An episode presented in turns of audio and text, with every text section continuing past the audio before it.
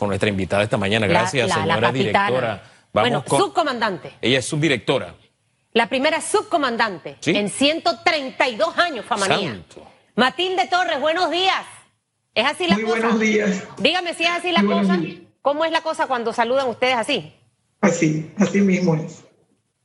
Mire, cumpla mi sueño y póngame un día allá de bombera voluntaria para que usted vea cómo le pongo yo en orden ahí a todos. Así de pim, pam, pum. ¿A usted soñaba con ser Bienvenida, bombera? con mucho gusto. Yo puedo ser bombera, puedo ser comisionada de la Policía Nacional. Ese es el sueño del héroe nacional. Pero mientras tanto, ciento, en 132 años, la primera subcomandante, eso me pone eh, feliz. A Hugo. todos. Eh, de verdad que qué bueno y creo que eh, hay muchas cosas que conversar. A más de 260 incendios estructurales han atendido los bomberos a nivel nacional y a veces uno ve este número y uno dice, tanto incendio, tanta actividad eh, hemos tenido para que nos haga una radiografía, subcomandante. Por supuesto, sí hemos tenido mucha actividad los bomberos a pesar de la pandemia. No hemos dejado de atender nuestras responsabilidades diarias, las responsabilidades cotidianas, y nosotros, nosotros solamente no vemos lo que son los incendios, tenemos muchas más responsabilidades, como son accidentes automovilísticos, incidentes con materiales peligrosos, las abejas africanizadas, y el trabajo del benemérito cuerpo de bomberos no ha parado. Eh, subdirectora, hágame un favor. Dice que noticia no es lo que ocurre normalmente, sino lo nuevo. Y para mí lo nuevo en este tema es lo que destacaba Susan, la primera subdirectora, subcomandante del cuerpo de bomberos. Díganos quién es usted, cómo llegó allí, cuántos años tiene de pertenecer al, al cuerpo de bomberos. Yo decía hace un rato, oye, enamórate de tu vida para que alcances metas. Usted se enamoró de esa meta. Eh, que- que- cuente, háblenos de usted, quiero conocerla más. Bueno, Matilde Torres es una madre de familia trabajadora que se crió en el corregimiento de Pueblo Nuevo. Desde niña, cuando veía los vehículos de extinción, me llamaba mucho la atención por la labor que realizan los bomberos. Yo recuerdo que yo iba a los, eh, a los desfiles del Día de las Antorchas y mi sueño siempre fue participar en un desfile como bombero. Cuando crecí tuve la gran oportunidad de pertenecer a la institución y para mí eso fue algo, fue una fecha, el primer día, el día que yo ingresé a los bomberos, para mí eso fue, por decirlo así, el mayor de mis sueños, ver uno de mis sueños hechos realidades. Cuando inicié no había prácticamente muchas mujeres en la institución. Era un reto para mí, era un reto, pero gracias a Dios los compañeros me, me aceptaron, me apoyaron. No fue fácil al inicio, pero yo soy una persona muy perseverante. Eh, Eh, continúo eh, capacitando es evidente. Es, es evidente que es perseverante, por algo está en el cargo que, que ahora tiene. Pero de lo que me ha dicho, dos cositas. Uno, eh, el trato de sus compañeros. ¿Cómo es esa relación con los compañeros que mayormente son bomberos? ¿A ustedes les toca hacer lo mismo? Ellos le dicen, dale adelante. ¿Hay algún tipo de diferencia en el trato? ¿Y qué porcentaje de mujeres hace el cuerpo de bomberos? El trato es lo mismo. Bien. Cuando yo inicié no era fácil ni para ellos ni para mí. No era fácil porque yo representaba a la minoría y ellos no estaban acostumbrados a tener mujeres dentro de las filas. Pero el reto no era solamente para mí como mujer, sino que para mis compañeros también era un reto, porque lo que yo hacía, ellos tenían que hacerlo también, y lo que ellos hacían, yo también tenía que hacerlo. Entonces el trato siempre ha sido igual, no ha habido diferencia. Las mujeres, eh, en la actualidad, de 3.000 bomberos remunerados, hay 1.018 mujeres a nivel nacional.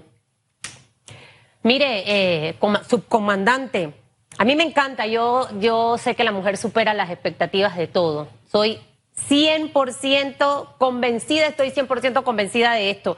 Pero creo que hay que rescatar mucho el trabajo de los bomberos. Yo todos los lunes tengo un live con el padre Siu, que trabajó muy de cerca y mantiene una relación eh, muy estrecha con los bomberos. Y en esta pandemia, los bomberos han estado muy expuestos al COVID. Muchos de ellos han perdido también la vida. y, a lo mejor escuchamos hablar de los médicos, vemos las fotos de las enfermeras, eh, eh, y, obviamente usted al inicio nos contaba de esas actividades en las que ustedes no han parado de trabajar. Eh, más allá del tema de, incendios, usted hablaba de lo de las abejas, pero en, este, en este año, más de 20.325 emergencias. Allá hay vehículos en accidentes, autos incendiados, basura incendiada, las explosiones de gas que tristemente pareciera que, se dan con mucha frecuencia, los árboles caídos, rescate de animales, etcétera. Háblenos un poco de, toda esa exposición a la, a la, que han estado en estos meses y, cómo ha sido la experiencia con COVID. Hemos estado trabajando desde la pandemia en dos vías.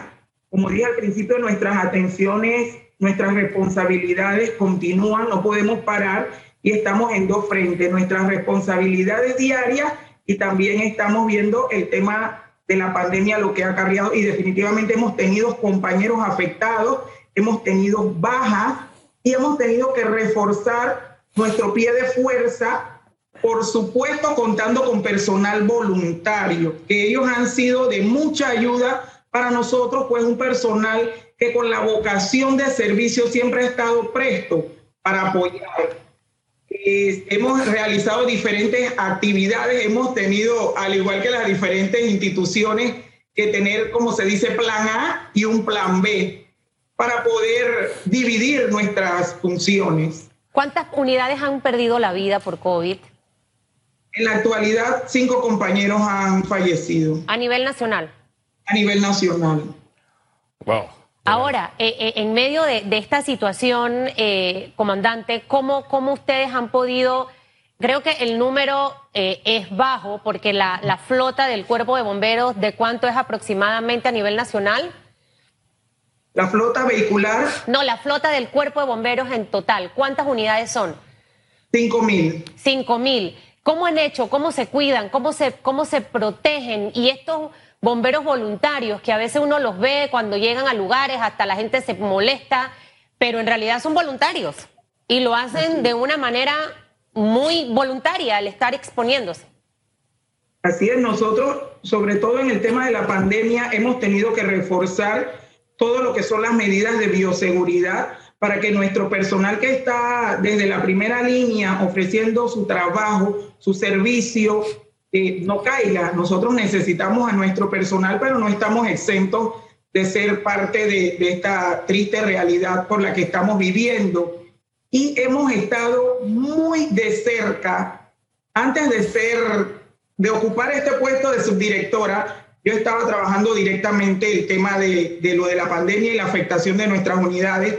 Contamos con el protocolo de bioseguridad a nivel nacional, hemos creado los comités y se ha procurado que el personal guarde las medidas y que tenga su equipo de protección.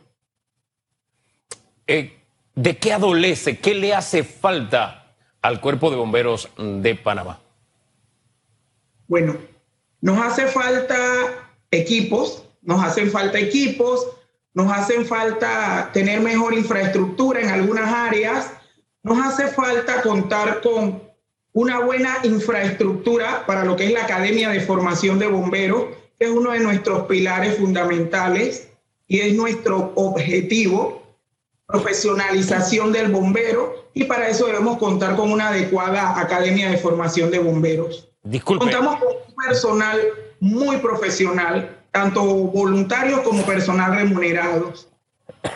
Disculpe, cuando me habla de la Academia de Bomberos, disculpe que mi ignorancia, pero ¿existe una Academia de Bomberos o ustedes quieren iniciar una academia de bomberos?